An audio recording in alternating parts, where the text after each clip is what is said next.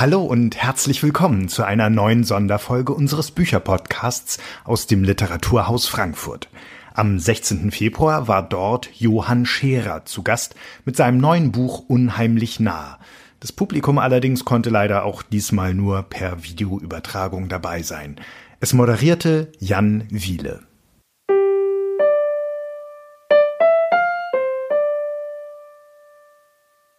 Ich begrüße Sie und euch auch herzlich im siebeneinhalbten Stockwerk der digitalen Realität, in dem wir seit fast einem Jahr gefangen sind. Und wir halten uns aber noch. Und ich möchte Ihnen am Anfang auch sagen, lassen Sie sich nicht unterkriegen. Jetzt begrüße ich Johann Scherer. Und vorgestellt wurde er schon ein bisschen. Ich mag das auch immer gleich reinzuspringen. Und ich möchte mit der Frage beginnen, äh, die späten 90er waren doch eigentlich eine ganz gute Zeit, um jung zu sein, oder? Ja, äh, erstmal vielen Dank ähm, an alle Beteiligten hier, Literaturhaus und an, an Sie. Und das ist eine super Einstiegsfrage, denn ich finde auch die späten 90er sind absolut unterschätzt, gerade von Menschen, die da äh, jung waren. Die schielen immer so ein bisschen neidisch auf die 80er, aber die späten 90er hatten was Future-mäßiges mit einem mit einem krassen Retro-Touch. Mhm. Äh, trifft das auch auf Ihre erste Band zu, die den Namen Am kahlen Aste trug? Also, es tut mir leid, aber wie Sie das sagen, mit so einer unfassbaren Ernsthaftigkeit, das ist. Ich gebe ähm, mir Mühe. Also. Ja, das ist, äh, das ist wirklich ganz toll. Das ist, ähm, glaube ich, ähm, ich glaube nicht, dass jemand aus meiner damaligen Band gerade zu guckt. Aber es mein Gefühl dazu reicht, weil also diese Band, den Namen dieser Band und alles, für was sie stand, nämlich für eigentlich gar nichts, mit so einer Ernsthaftigkeit hier im Frankfurter Literaturhaus einfach nur auszusprechen, ist eine, äh, äh, eine surreale Genugtuung. Ähm, also das war eine Schülerband und die, die ähm, wir wollten eigentlich nur sein wie jemand zu dem Zeitpunkt. Und das Problem, wenn man das überhaupt so nennen kann, ich würde sagen, es ist erstmal gut, wenn man sich für die Musik entscheidet und nicht dafür, anderen Leuten auf die Schnauze zu hauen. Insofern will ich gar nicht von Problemen sprechen, aber ich glaube, das Problem war, dass wir alle unterschiedliche, jemand unterschiedliches sein wollten und als Band vielleicht gar nicht unbedingt eine gemeinsame Stoßrichtung hatten. Mhm. Ähm, man kann ja aber durchaus auch ernsthaft sagen, Sie haben die Musik seitdem sehr ernsthaft weiter betrieben, äh, mit verschiedenen Gruppen, als Produzent auch. Und äh, äh, das hätte alles sehr schön sein können, wenn die späten 90er nicht auch noch andere Erlebnisse mitgebracht hätten, die wir jetzt aus zwei Büchern äh, kennen. Und da muss ich doch noch mal ein bisschen jetzt ausholen. Also Ihr erstes Buch verarbeitete die Zeit, in der ihr Vater entführt war, das war das Frühjahr 1996, März, April, ja, die 33 Tage, über die ihr Vater auch selbst ein Buch damals geschrieben hatte. Und jetzt das Buch Unheimlich nah, das knüpft daran an. Ähm, und während es also für andere hieß, verschwende deine Jugend, ähm, war es für sie eine andere Realität. Ähm, und meine erste Frage geht so ein bisschen in die Richtung, Sie sind heute Johann Scherer, aber die beiden Bücher handeln doch eigentlich auch vom Hadern damit, Johann Remsmar zu sein, oder? Es ist auch ein Abarbeiten an der Vaterfigur. Also dieses, ja, dieses Abarbeiten, ähm, vielleicht ist es weniger ein Abarbeiten als an als ein Arbeiten an der Vaterfigur nicht nur meines Vaters, sondern von ganz vielen Vätern. Was will ich damit meinen? Ich will gar nicht ausweichend antworten, sondern ich will damit sagen, ähm, Väter sind für Jungs einfach eine sehr prägende Person. Und mein Vater ist mit einem Vater aufgewachsen, der ähm, im Grunde, der vier tote Kinder im Gepäck hatte. Vier drei Söhne und eine Tochter sind gestorben, bevor mein Vater geboren wurde. Die haben einander nicht lange gekannt, aber man kann sich vorstellen, was das mit einem Mann und auch mit einem Vater macht. Da geht einfach viel verloren, nicht zuletzt an Aufmerksamkeit. Und ähm, ich betrachte diesen Rucksack, mit dem mein Großvater meinem Vater begegnet ist, und ich betrachte natürlich in, in diesem Buch auch den Rucksack, mit dem mein Vater mir begegnet ist, ja. Mhm. Und genau, jetzt ist mir Ihre Frage wieder eingefallen. Und natürlich ist der Name Remsma in, in Deutschland oder im deutschsprachigen Raum ein Name, der mit Assoziationen einhergeht. Das sind Assoziationen von tja, in erster Linie Geld, aber eben auch dieses Verbrechens, was so, so groß in den Medien war und meine Entscheidung, ein Buch und dann noch ein weiteres Buch darüber zu schreiben, hat damit zu tun, dass ich die, die Verarbeitung, die Abarbeitung und Aufarbeitung und die Arbeit an dieser Geschichte auch in der Öffentlichkeit machen will. Nicht zuletzt übrigens, weil das etwas ist, was ich schon ganz, ganz lange mache. Also es gibt ja Menschen, die, die verbringen ihre gesamte Existenz auf der Grundlage einer einzigen Trennung, mhm. indem sie Album für Album das in neuen Varianten beschreiben. Und das muss ja gar nicht schlecht sein. Oder? Was würden Sie dann sagen? Da könnten wir jetzt einen Exkurs über welche Alben das sind anlegen. Aber ja. äh, ich will jetzt doch lieber bei Ihnen bleiben. Was ich mich gefragt habe, ähm, im, Im Buch wird ja zum Beispiel auch beschrieben, wie das ist, als Schüler mit diesem Namen in der Schule zu sein, Remsmar, was die anderen dann von einem denken. Also, warum rauchst du eigentlich nicht und so weiter. Ähm, aber ich fragte mich jetzt noch vor dem, vor der Entführung ihres Vaters durch äh, Erpresser, ähm, war das, war das da auch schon so? Nein. Nein, eben nicht. Eben nicht. Und ich bin, ich bin der festen Überzeugung, dass die mediale Aufmerksamkeit auf die, dieser Entführung diesen Familiennamen zu dem gemacht hat, was er jetzt ist. Mhm. So dieses allgegenwärtige, jeder, der in einer bestimmten Altersgruppe ist, hat irgendwie ein Gefühl dazu. Das war vorher nicht so. Natürlich gibt es diesen Markennamen und es gibt eine Familiengeschichte. Das ist aber in, die war, glaube ich, in Kreisen bekannt, die signifikant kleiner waren als die, die ich zu spüren bekommen habe. Mhm. Das bringt mich auch noch auf die Motivation Ihres Vaters, überhaupt selbst ein Buch äh, zur Verarbeitung zu schreiben. Denn das war ja damals äh, äh, nicht nur sehr erfolgreich, sondern auch viel besprochen im Keller.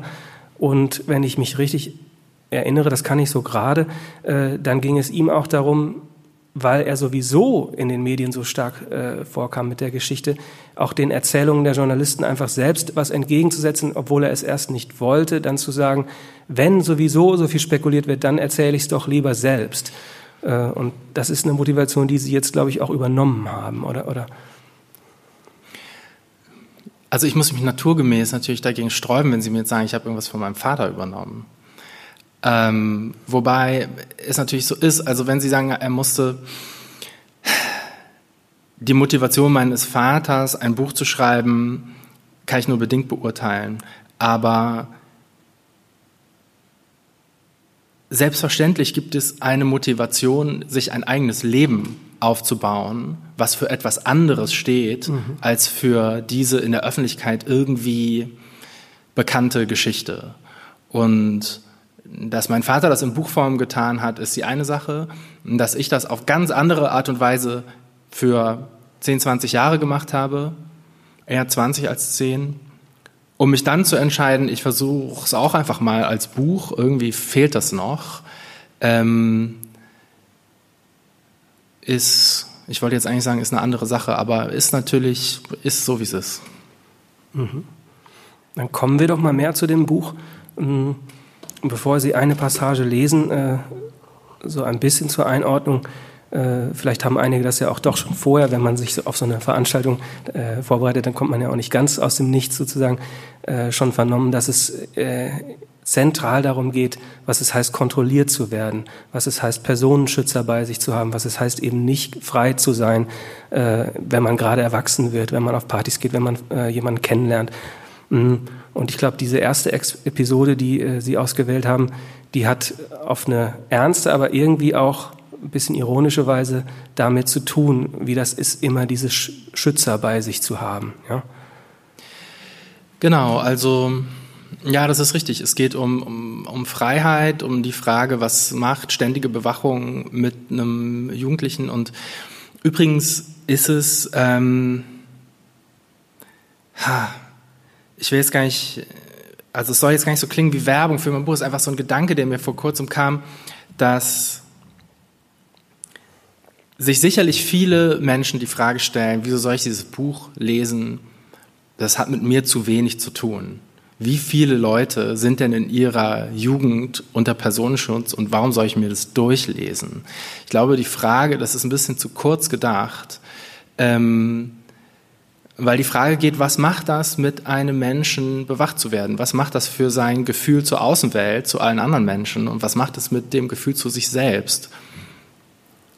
da könnte man jetzt anfangen, über Instagram zu reden und Facebook und die sozialen Medien, was das mit Jugendlichen macht. Das ist ja auch eine ständige Selbstbeobachtung, ein ständiges Beobachtet werden, sogar auf freiwilliger Basis. Und wenn man sich vorstellt, dass das dann noch unfreiwillig passiert, ähm, sei es drum. Ähm, ich lese eine kurze Passage aus, naja, ungefähr der Mitte des Buches, die, würde ich sagen, absolut selbsterklärend ist. Okay. So sehr die Anwesenheit der starken Gestalten mein Selbstbild beeinflusste, so hilflos fühlte ich mich immer wieder. Ich verwendete viel Energie darauf, mich optisch anzupassen und dem Bild des eigenständigen und möglichst unabhängigen Jugendlichen zu entsprechen, wurde aber täglich damit konfrontiert, dass Eigenständigkeit in diesem Lebenssystem nicht vorgesehen war. Meine Streifzüge durch den Garten meines Vaters hatte ich mir abgewöhnt. Er war für Verstecke nicht mehr geeignet, da jede Ecke überwacht und ausgeleuchtet war. Noch nicht mal mehr das Gartentor konnte ich eigenständig öffnen. Das Rolltor zum Grundstück meines Vaters wurde aus der Zentrale gesteuert, wie die Kameras und die Verwaltung der unterschiedlichen Alarmsysteme, war die ehemalige Gästewohnung nun zum Knotenpunkt der Sicherheitstechnik geworden, gesteuert und überwacht von den Objektschützern. Der Cadillac war mittlerweile leer, Lundgren und seine Kollegen waren in feste vier Wände umgezogen und auch die anderen Autos standen verlassen herum. Der Umbau hatte nicht wie angepeilt einige Wochen, sondern fast ein Jahr gedauert. Meine Streifzüge wurden nun das Erkunden der Zentrale. Mehrmals wöchentlich klingelte ich, immer ein bisschen aufgeregt, an der Tür und wartete gespannt, welcher Herr mir öffnen würde. Mir dämmerte mittlerweile, dass mein Besuch auch hier bloß geduldet und nicht unbedingt erwünscht war. Allerdings konnte ich darauf keine Rücksicht mehr nehmen, denn ich musste unbedingt wissen, was in diesen Räumen vor sich ging. Und so überlegte ich mir jedes Mal, bevor ich eintrat, einen Grund, der meinen Besuch rechtfertigte. Mal hatte ich eine Frage zu meinem Handy oder Quicks, Mal kam ich mit organisatorischen Dingen, die ich unbedingt klären musste. Mal hatte ich Fragen zu bestimmten selbstverteidigungstechnischen Hebeln und Griffen, die ich mir wieder ins Gedächtnis rufen musste. Welcher Mundschutz war nochmal fürs Boxtraining am besten geeignet? Wo bekam man in Deutschland richtige Nunchakus? Gibt's auch welche mit Kugellager, oder? Waren Soft-Air-Pistolen eigentlich wirklich erst ab 16 Jahren erlaubt?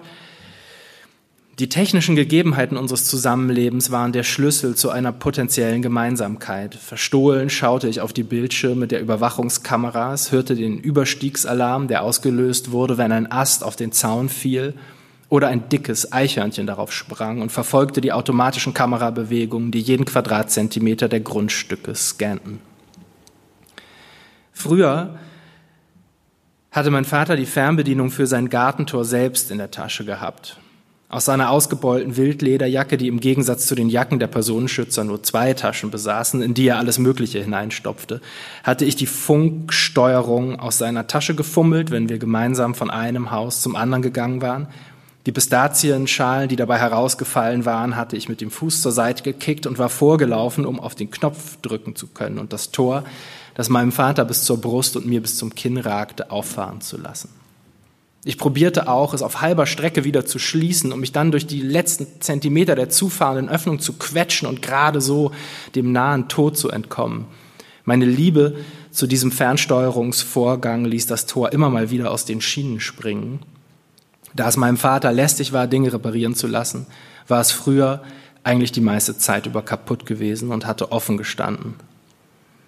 Jetzt wurde es regelmäßig von einem Wartungsdienst überprüft. Wie meine Eltern mir früher die Chipstüte aus der Hand genommen und oben auf den Schrank gelegt hatten, wenn sie der Meinung gewesen waren, dass es genug war, lag die Fernbedienung nun sicher verstaut auf dem Schreibtisch der Objektschützer vor den Monitoren der Zentrale. Unerreichbar für uns.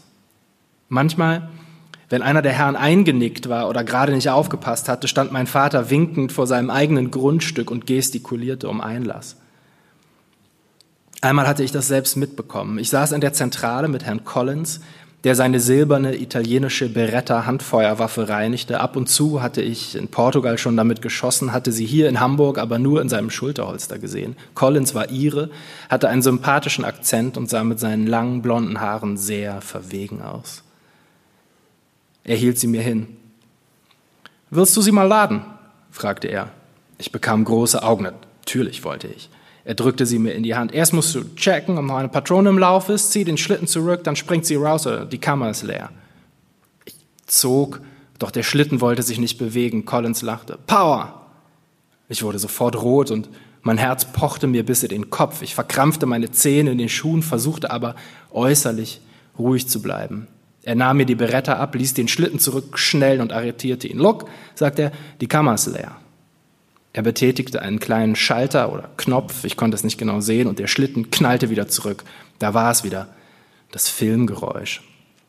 Bei der Irish Army, sagte Collins, haben sie uns die Augen verbunden und wir mussten die Pistole auf Zeit laden. Look, so.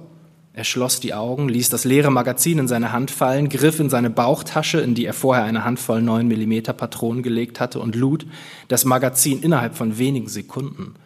Dann ließ er es in den Griff rutschen und zog in einer einzigen flüssigen Bewegung den Schlitten zurück, so schnell, dass die unterschiedlichen Geräusche zu ein und demselben verschmolzen, einem 20-sekündigen metallenen Schrubben. Ich, mich erinnerte der satte, harte Klang des geölten Metalls, das lückenlos gegeneinander verschoben wurde, an das Geräusch, das Transformer machten, wenn sie sich vor einem Auto in einen Roboter ausklappten. Your turn, Collins legte sich mit einem Finger die schulterlangen, glatten, blonden Haare hinter die Ohren und leerte die Kammer, als wäre es ebenso eine Nebensächlichkeit. Er überreichte mir die Beretta mit arretiertem Schlitten und ein leeres Magazin, das er am Gürtel getragen hatte. Mein Blick wanderte vom Magazinholster zu seiner großen silbernen Gürtelschnalle, die perfekt zu den silbernen Applikationen seiner schwarzen Harley-Davidson Motorradstiefel passte.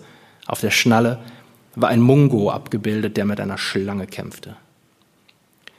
Mach die Augen zu, sagte er mir so klar und deutlich, dass ich wusste, dass ich keine Wahl hatte.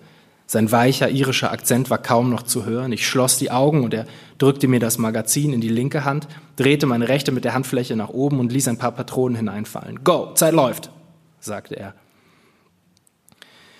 Ich fummelte mir eine Patrone zwischen Daumen und Zeigefinger und versuchte die restlichen, die kalt in meiner Handfläche aneinander stießen, nicht zu verlieren. Ich nahm das Magazin, drückte wahllos gegen das Metall. Welches Ende der Patrone musste denn jetzt in die Öffnung und wie? Ich bekam Angst, dass eine losgehen könnte, wenn ich zu stark am falschen Ende drückte. Könnte sie mir meine Finger zerfetzen wie ein Böller, den man zu lange festhält?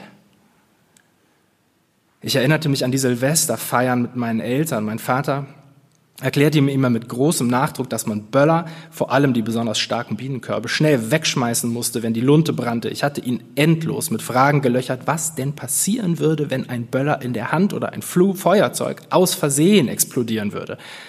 Als er mir das Feuerzeug plötzlich aus der Hand nahm. Geh mal zurück, sagte er. Dann warf er das Feuerzeug ins Kaminfeuer und machte ruhig einen Schritt zurück, sanft, drückte er mich mit seinem Arm ein paar Zentimeter zur Seite. Im Gegensatz zu mir, der die Augen vor Entsetzen aufriss, kniff mein Vater cool die Augen zusammen. Seine Hand war immer noch vor mir, bereit, mich vor der Explosion zu schützen. Ein paar Sekunden später gab es einen lauten Knall, der Funken und Glut aus dem Kamin aufs Parkett spritzen ließ. Mein Vater lachte laut. Wow, das war nun doch doller, als ich dachte. Siehste, immer schön vorsichtig sein. Behutsam trat er die Funken aus, sodass nur wenige Spuren im Holz blieben und bedeutete meiner Mutter, die erschrocken zu uns herüberschaute, mit einer beschwichtigenden Handbewegung ruhig zu bleiben. Hilft nix. Sowas muss man sehen, um es zu verstehen, sagte er verschmitzt und grinste, als wäre er das Kind. Meine Mutter schüttelte den Kopf und ich strahlte ihn an. Cool. Meine Hände wurden schwitzig, ich verlor ein paar Patronen, die lautlos auf den beigen Teppichboden fielen. Eine spürte ich auf meinem Schuh. Ich wagte nicht, meine Zehen zu entkrampfen. Kurz öffnete ich die Augen, um sie aufzuheben, um mir dabei nicht meinen Fuß wegzusprengen. Augen zu! rief Collins im typischen Militärturm. Die anwesenden Objektschützer lachten. Ich schwitzte nun auch auf der Stirn. Mein Kopf dachte, ich würde platzen wie eine der Patronen, wenn ich sie aus Versehen mit dem falschen Ende an irgendeine Kante presste. Endlich klickte es und die erste Patrone war im Magazin. Mit zittrigen, nasskalten Fingern fummelte ich die zweite Patrone wieder zwischen Daumen und Zeigefinger. That's it. Time's over. 20 seconds. You're dead. Danke. Ähm, mich hat die Passage erinnert an die Faszination, die vielleicht manche auch in den 80ern oder frühen 90ern aufgewachsen, so durch diese, ich würde heute wirklich sagen, Indoktrination mit Actionfilmen, also A-Team oder MacGyver oder so, quasi aufgesogen haben, weil es auch im Fernsehen irgendwie gar nichts anderes gab. Und würde jetzt mal unterstellen, irgendwie von dieser Faszination merkt man da was bei dem Jugendlichen. Ähm, da können Sie ja gleich noch was drüber sagen, aber auch merkt man an dieser Beschreibung, dass es jetzt eben etwas Romanhaftes gewinnt. Äh, und vielleicht erstmal dazu, warum eigentlich die Entscheidung, das Ganze erzählerisch doch vielleicht ein bisschen zu fiktionalisieren? Also wir haben hier mit einem irischen Personenschützer zu tun. Also die erstaunlichsten Sachen sind wahr und das ist ähm, das ist ein Vorgang, der mir als absolute Notwendigkeit erschien.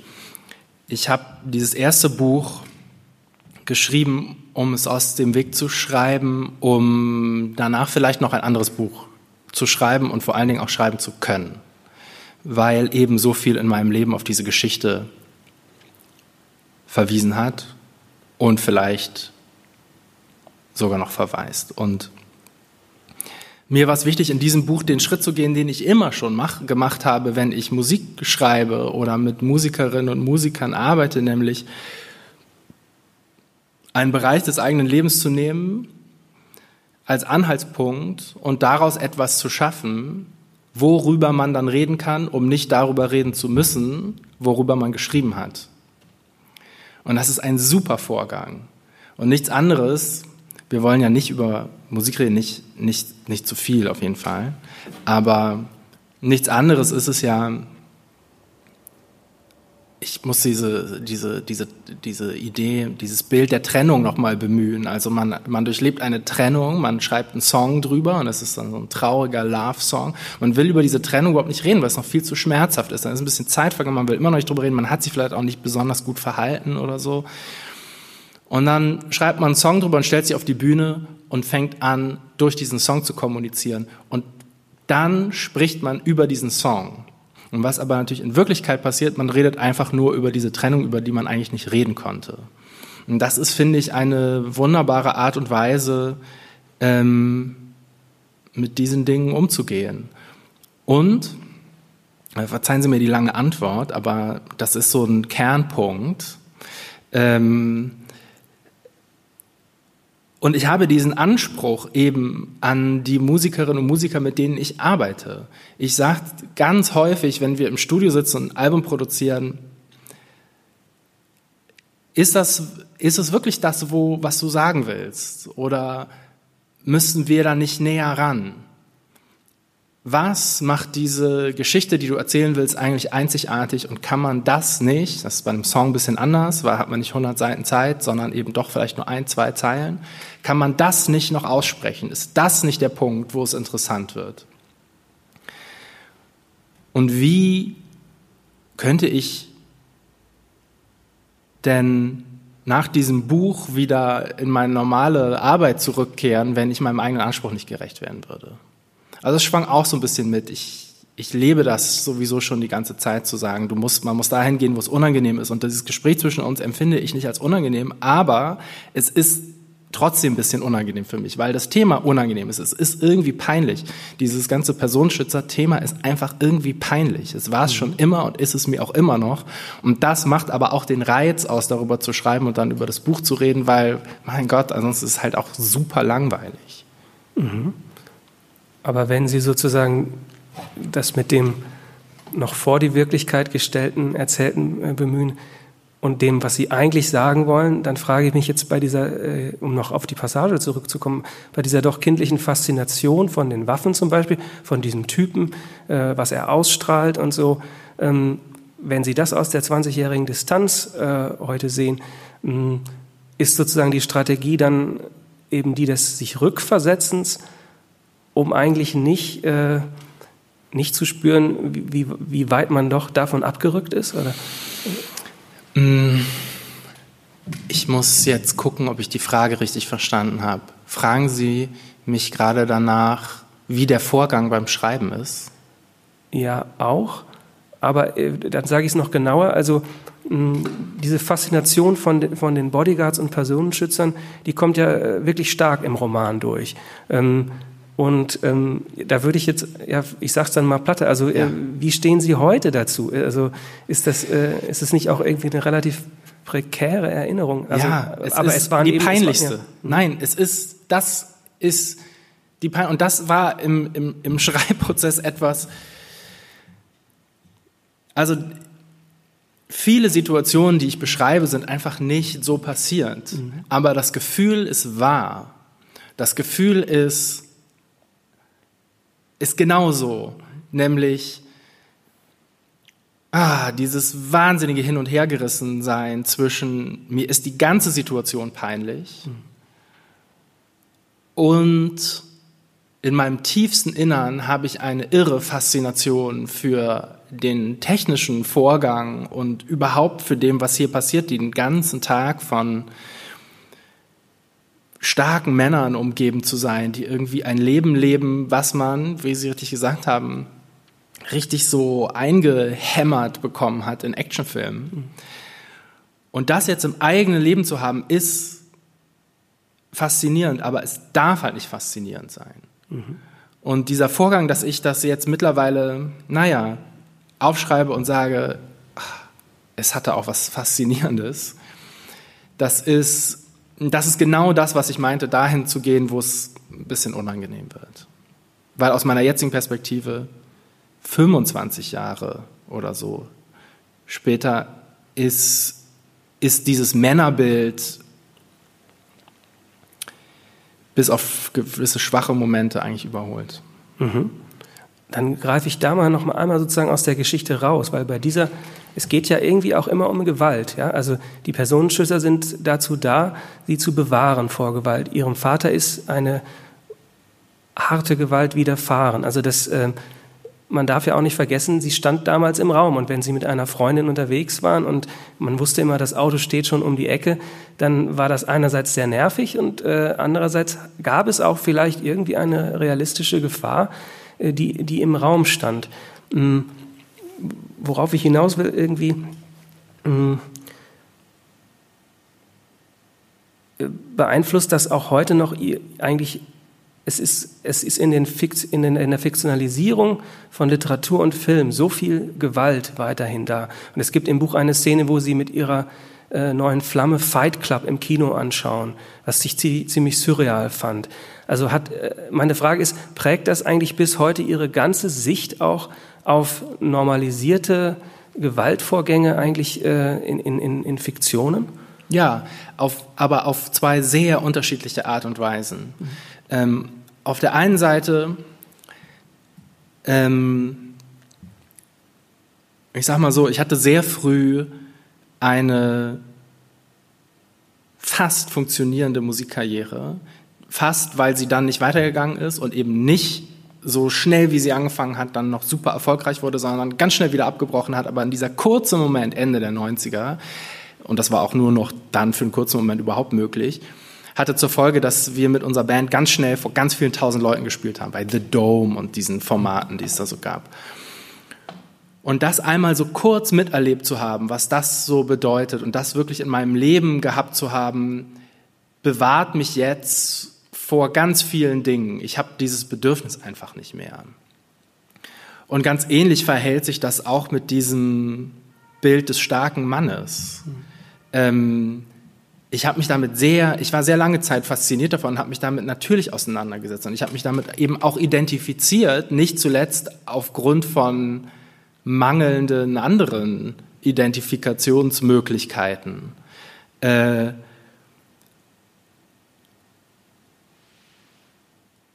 ich muss ganz, ich kann ganz ehrlich sagen, dass mein, dass ich äh, ähm, schwache und sanfte Männer heute definitiv als die stärkeren wahrnehme, ganz ohne Zweifel. Aber natürlich habe ich, das ist wie bei Leuten, die einen richtig guten Musikgeschmack haben und wenn sie aber fünf Bier getrunken haben, trotzdem einmal noch ACDC hören. Mhm. Ähm, trotzdem, und das meine ich mit diesen schwachen Momenten, habe ich natürlich in schwachen Momenten ein animalisches Rachebedürfnis und sag, denk mir so, ah, Story zu Ende. Davon bin ich nicht frei. Und ich glaube, auch davon muss man gar nicht frei sein. Und ich glaube gar nicht, dass das, das wiederum so etwas rein Männliches ist. Ich glaube, Rache und Gewaltfantasien sind etwas, was geschlechterübergreifend existent ist und vielleicht sogar existent sein muss, damit es eben nicht in die Tat umgesetzt wird. Mhm. Jetzt will ich noch einmal auf den Vater zurückkommen, der in der Szene ja eben auch vorkam mit diesem Feuerzeug, mit dem explodierenden Feuerzeug. Und auch bei dem äh, stellte sich eine scheinbar coole Reaktion erstmal ein. Jetzt ist aber diese ja, fast schon thera therapeutische, irgendwie auf der Hand liegende Frage durch die plötzliche Entführung. Ihr Vater ist ja aus ihrem Leben verschwunden und sie wussten nicht, ob er wiederkommen wird für einen Monat äh, als 14-Jähriger. Das ist ja erstmal ein Knick, in dem jede Stärke des, des Vaters einem sozusagen verschwindet. Und ich habe das Buch jetzt auch so gelesen, dass es eigentlich äh, ein, ja, immer ein Ringen auch damit ist, äh, diese Figur irgendwie auch als starke Figur wiederzugewinnen. Und die Mutter übrigens auch. Ich, ich will die Mutter nicht rauslassen, aber einmal noch beim Vater bleiben. Ähm, so ein Ereignis ganz im Speziellen, wenn es, wenn es so, wenn es eine Familie so auseinanderreißt. Und mit auseinanderreißen meine ich, ähm, meine ich eben das Problem, dass die erlebten Realitäten so unterschiedlich sind und eigentlich nicht miteinander vereinbar auf Kommunikationsebene. Da verändern sich immer die Rollen. Man weiß vorher nie, wie es wird. Und die Starken sind schwach und die Schwachen sind stark und die Leute, die man nicht einschätzen konnte, ähm, nee, und die, und, und Menschen verhalten sich unerwartet, so das, was ist, was, was ich sagen will. Und ich habe meinen Vater, aber ah, ich glaube, das Problem ist, das Problem ist, es wäre so, so einfach, als Opfer eines Verbrechens, egal in welcher Form, wenn man gleich die Möglichkeit hätte, die einzelnen Rollen benennen zu können einfach sagen könnte, er war Opfer, er war stark, er war schwach. Aber so einfach ist es leider nicht. Wenn das so einfach wäre, dann könnte man ja gleich danach anfangen zu sagen, okay, jetzt reden wir drüber und jetzt sortieren wir das alles neu. Aber ich habe meinen Vater nie, also erstmal ist mir diese Opferbezeichnung sehr lange Zeit fremd gewesen für uns alle, am allermeisten für mich. Und ähm, dann habe ich meinen Vater nie als schwach wahrgenommen. Ich habe das immer sehr, sehr bewundert, wie er mit dieser abgefuckten Situation klargekommen ist. Und trotzdem hat es mich eben über Jahre nicht losgelassen, mich zu fragen, was ist da eigentlich passiert? Das sollte auch ein bisschen eine Überleitung zur nächsten Passage sein, die jetzt, glaube ich, ganz gut passen würde zu hören, oder? Also, als hätten wir es abgesprochen. Ein bisschen.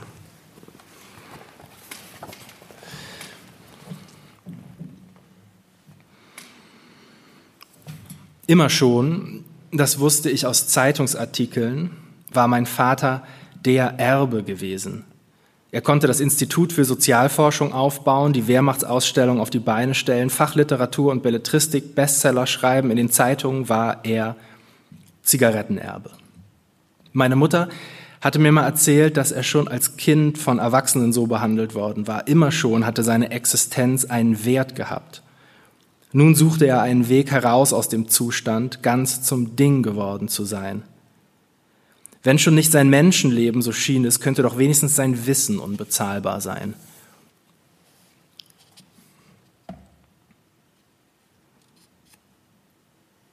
Man muss dazu vielleicht sagen, dass ich gerade das, Vater, das Haus meines Vaters betreten habe.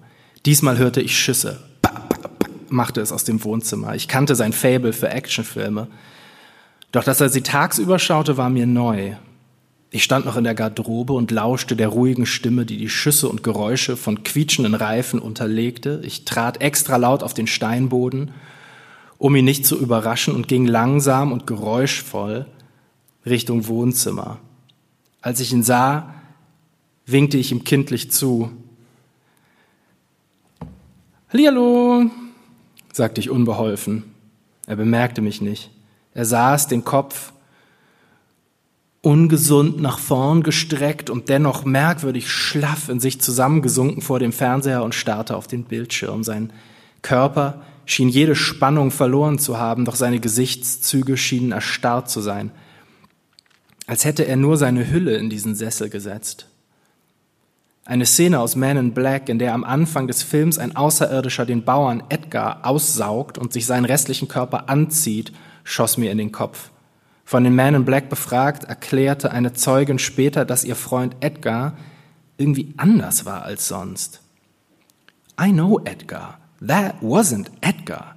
It was like something was wearing Edgar.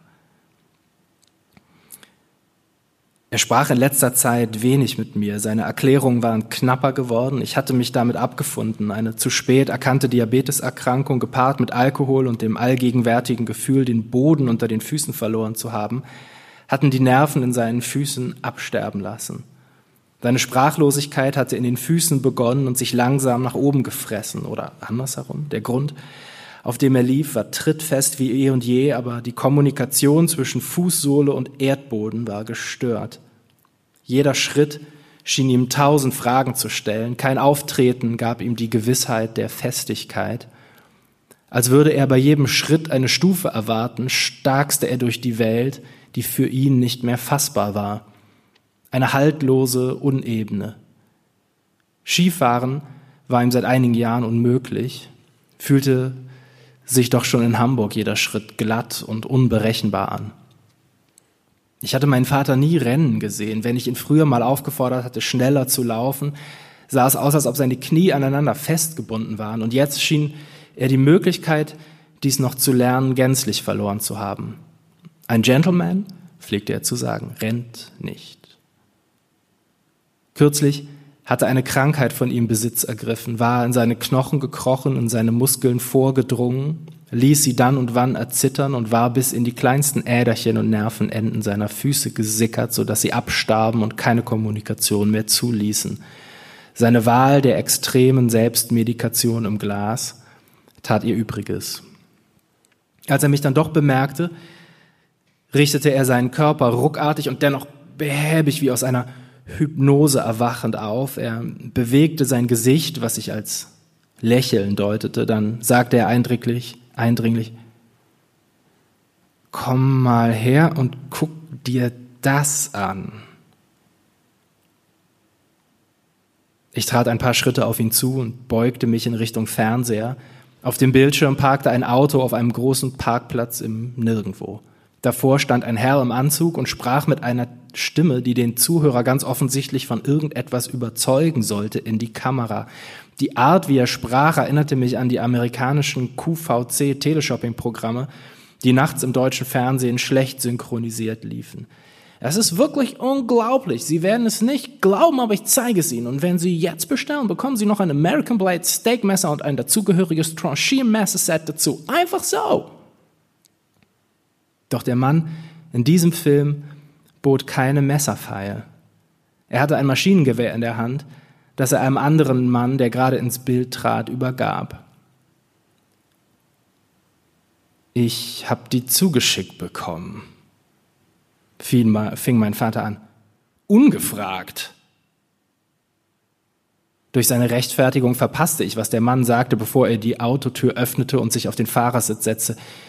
Die DVDs, er zeigte auf einen kleinen Stapel neben seinen Sessel, auf dem verschiedene Embleme von Autofirmen aufgedruckt waren, habe ich von so Autoleuten zugeschickt bekommen. Einfach so. Die stellen da ihre gepanzerten Dinger vor.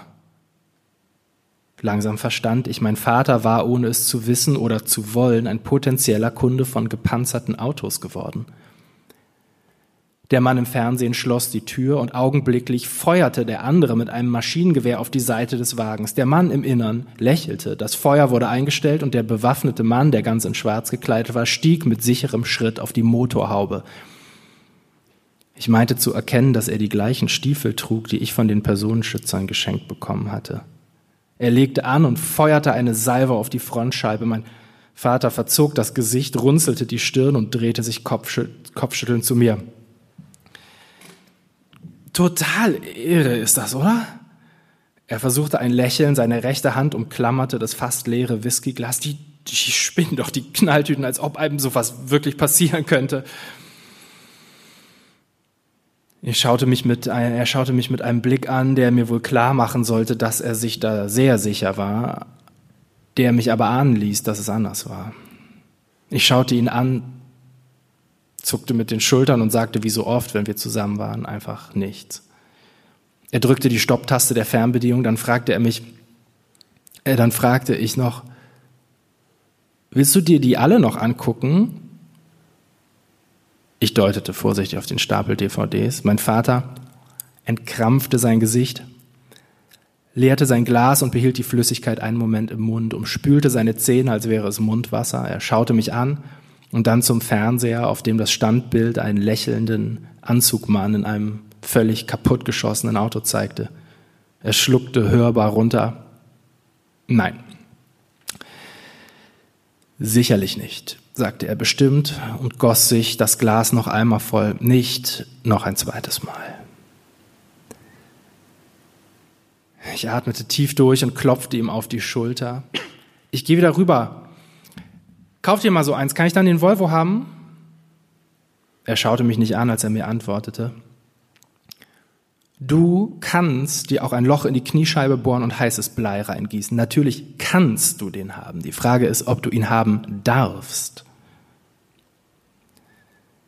Ich hatte mittlerweile vergessen, warum ich überhaupt herübergekommen war, stand auf und begann ziellos, ziellos durchs Haus zu wandern.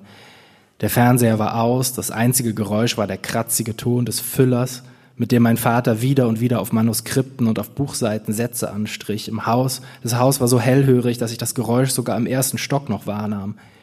Mein Vater war nahtlos von dem bizarren Autovideo zu seiner Arbeit zurückgekehrt. Wie konnte er sich danach sofort wieder konzentrieren? Während ich durch sein Haus tigerte, zwischen den meterhohen Bücherwänden hindurchlief, vorbei an den Bildern und Wandteppichen, an den lebensgroßen Plastikskelettern seiner Bibliothek, vor dem ich als Kind immer solche Angst gehabt hatte, und das mich trotzdem und gerade deshalb so in seinen Band zog, dachte ich, an die ganz, dachte ich die ganze Zeit an dieses merkwürdige Werbevideo. Welche Zielgruppe wurde hier eigentlich angesprochen? Und viel wichtiger noch, gehörten wir tatsächlich dazu? Bestand die Gefahr, dass auf meinen Vater geschossen wurde? Einfach so, während er in einem Auto saß. Ich erinnerte mich an seine Erzählung, wie er vor ein paar Jahren einmal von Skinheads angegriffen worden war. Im Rahmen einer Eröffnung der Wehrmachtsausstellung verließ er den Ausstellungsort und stieg ins Auto ein, als plötzlich eine Gruppe glatzköpfiger Neonazis mit Springerstiefeln und Baseballschlägern dem Auto den Weg versperrte. Er war damals mit einem Auto der Sicherheitsfirma gefahren worden. Der Fahrer verriegelte die Türen, so erzählte es mir mein Vater ein wenig später, trat aufs Gaspedal und lenkte den Wagen professionell über den Kantstein und auf den Bürgersteig. Er fuhr einen Begrenzungspfahl um und entkam so der Bedrohung. Mein Vater war sich nicht sicher, ob der Schlag, den er hörte, vom umgemähten Pfosten oder von einem Nazi-Baseballschläger auf dem Kofferraum kam.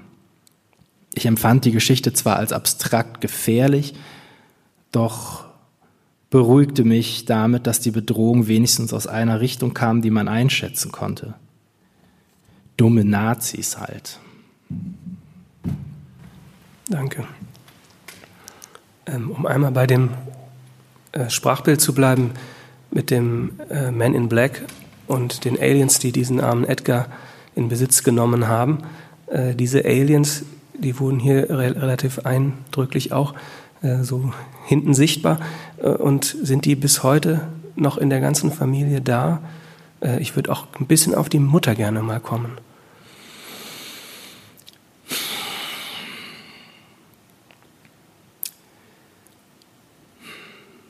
Also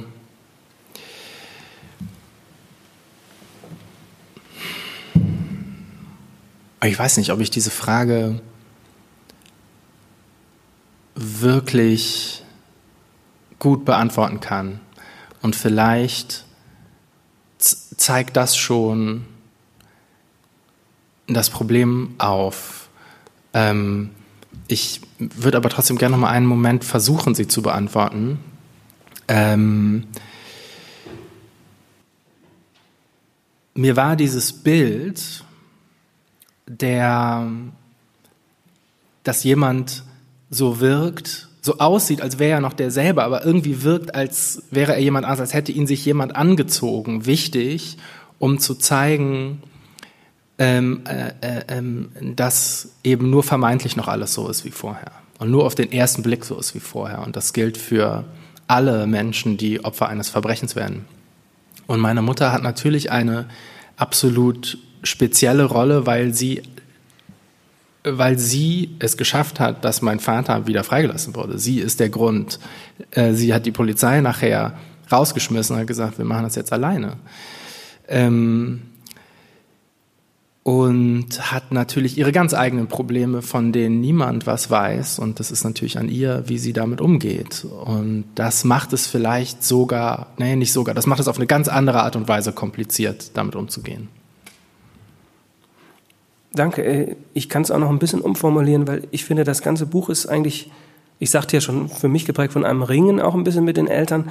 Und äh, ich finde, man merkt immer so äh, eine relativ große Zärtlichkeit in der Beschreibung der Eltern und dann wieder eine natürlich auch, was ja zur Jugend irgendwie auch dazugehört, eine Distanzierung und bei ihnen dann potenziert eine Distanzierung in den Momenten, wo man eigentlich weder seine Eltern noch irgendwelche Personenschützer um sich haben will. Mhm. Aber eben am Ende äh, und darin, das finde ich eben auch, äh, darin ist für mich das Buch vielleicht interessant für Menschen, die nicht jetzt eine solche Geschichte im Hintergrund haben wie Sie, ähm, wie man eigentlich doch ähm, in dieser Distanzierung von den Eltern äh, einen ganz großen Schritt weiterkommen kann, vielleicht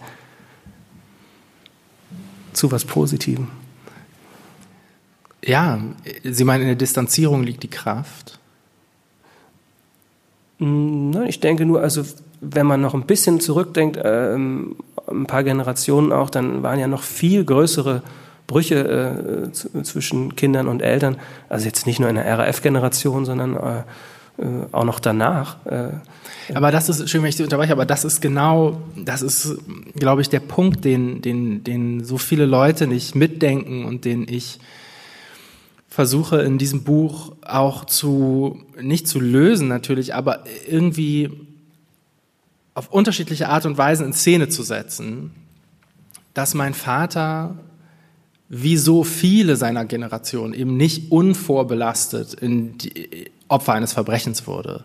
Er ist eben schon so wie sein Großvater mit einem Rucksack in die Geburt des fünften Kindes und des einzigen Kindes, was dann überlebt hat, ging, ähm, ist mein Vater Teil aller Generationen, die mit, ein, die mit sprachlosen Vätern aufgewachsen sind, die alle größtenteils ein Kriegstrauma haben, nicht darüber gesprochen haben.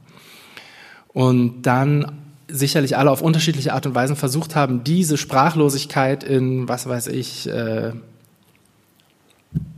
Annäherung an die Sowjetunion im privaten wie politischen oder pseudopolitischen irgendwie wieder gerade zu rücken. Also ich kenne das aus von, von Freunden, die im Alter meiner Eltern sind. Das, das ist ein Riesenthema, diese Sprachlosigkeit der Eltern. Oh, was wollte ich eigentlich sagen? Ja, darauf wollte ich hinaus. Ich, ich finde, dass man in Ihrer Geschichte eigentlich ein ziemlich leuchtendes Beispiel dafür haben kann, wie man äh, mit seinen Eltern auf eine sehr zärtliche Ebene kommt. Also das ist vielleicht das ist richtig schön, dass Sie das sagen und ähm, das ist natürlich meine Absicht gewesen. Es ist äh, und um aber auf eine zärtliche Ebene zu kommen und in einen ehrlichen Austausch zu kommen, muss man natürlich aber ein paar Stolpersteine benennen. Und es wäre eben falsch, dieses Buch auf diese Stolpersteine zu reduzieren und zu sagen, haben Sie auch schon Menschen zu hinreißen lassen, auch bei meinem ersten Buch schon, es sei eine Abrechnung mit meinem Vater, was einfach Bullshit ist. Sondern es ist eine Aufzeigung von Problemen und eine, eine dadurch Möglichmachung der Kommunikation auf eine dann absolut liebevolle Art und Weise.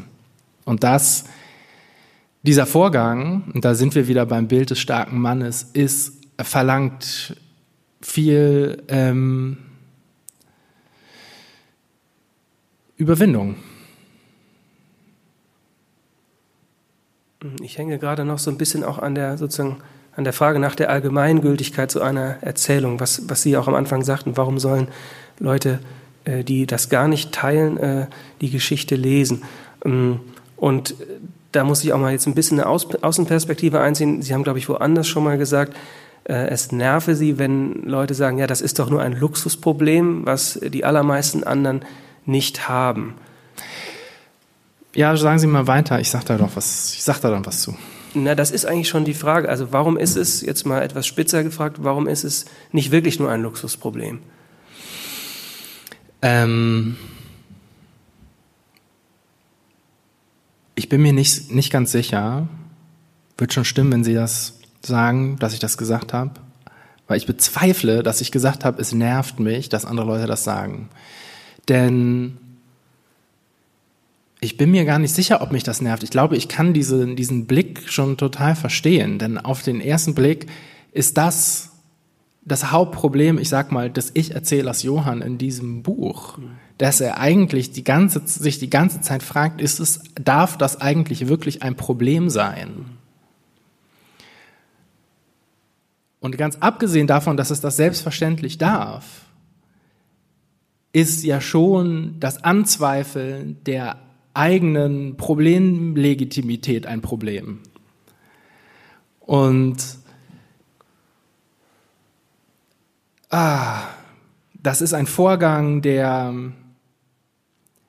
den es in so vielen Bereichen des, des Opferwerdens gibt, dass einem Menschen von außen absprechen, das Opfersein absprechen.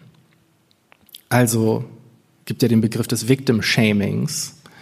Man sagt, sie oder er, die hat das auch ein bisschen gewollt und so schlimm kann es ja nicht gewesen sein und so. Das ist jetzt ein ganz anderer Bereich.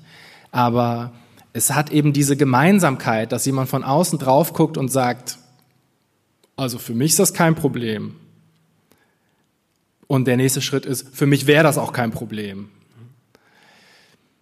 Das, da mit diesen Äußerungen sollte man einfach sehr vorsichtig sein. Und dann finde ich, ist man wirklich sozusagen bei dem äh, therapeutischen Aspekt des Buches. Jetzt habe ich noch eine kleine Sache vorbereitet. Hm, Ihr Vater hat jüngst auch noch ein weiteres Buch veröffentlicht, und zwar ein Kinderbuch. Und äh, dazu habe ich mir ein Interview mit ihm äh, angehört oder nee, gelesen, Entschuldigung. Und in diesem Kinderbuch gibt es die Erfindung eines Angstabwenders. Und dazu wird er befragt. Und dann sagt ihr Vater, es ist die beste Erfindung, die überhaupt jemand machen könnte. Ein Angstabwender ist ein kleines Gerät, das man mit sich trägt.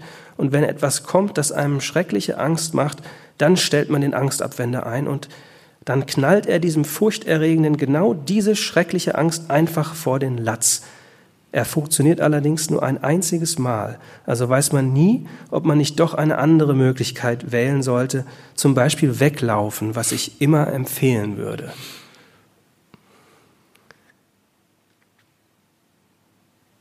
Ja, das, ähm, das packt mich richtig. Ah, das ist geil. Aber weglaufen ist ja nicht ihre Strategie.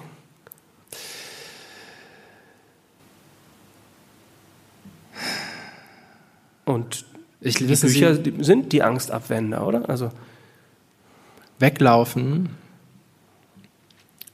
war auch nicht die Strategie meines Vaters, als er von drei Leuten mit einer Handgranate und einer Kalaschnikow vor seiner Haustür zusammengeschlagen worden ist, sondern seine Strategie war, ich versuch's mal mit Angriff.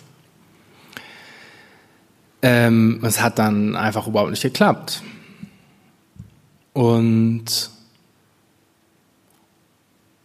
da sind wir wieder beim Anfangsthema, etwas aus seinem Leben zu nehmen ähm, und da sich davon inspirieren zu lassen, etwas Neues draus zu machen. Und sei es ein Ratschlag in einem Kinderbuch. Also mein Vater würde, wenn er jetzt hier als einziger realer Zuschauer sitzen würde, die Hände über dem Kopf zusammenschlagen vor dieser Deutung. Äh, aber ähm, ich habe recht. Das lasse ich so stehen, aber frage doch nochmal, sind die beiden Bücher, die Sie geschrieben haben, Angstabwender?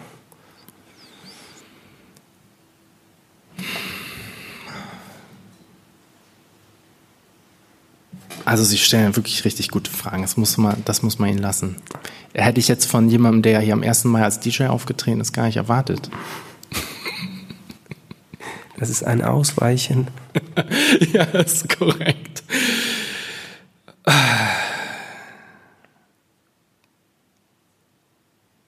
Ich schreibe ähm, wissen Sie, die Idee, einen Roman zu schreiben, gibt mir die Möglichkeit, den Ich-Erzähler Johann in Situationen zu bringen, mit denen er umgehen muss. Und die Art und Weise, wie er mit in diesen Situationen umgegangen ist, ist eben in, in immer wahrhaftig. Und manchmal ist sie aber eben auch ein Wunsch, wie es hätte sein können.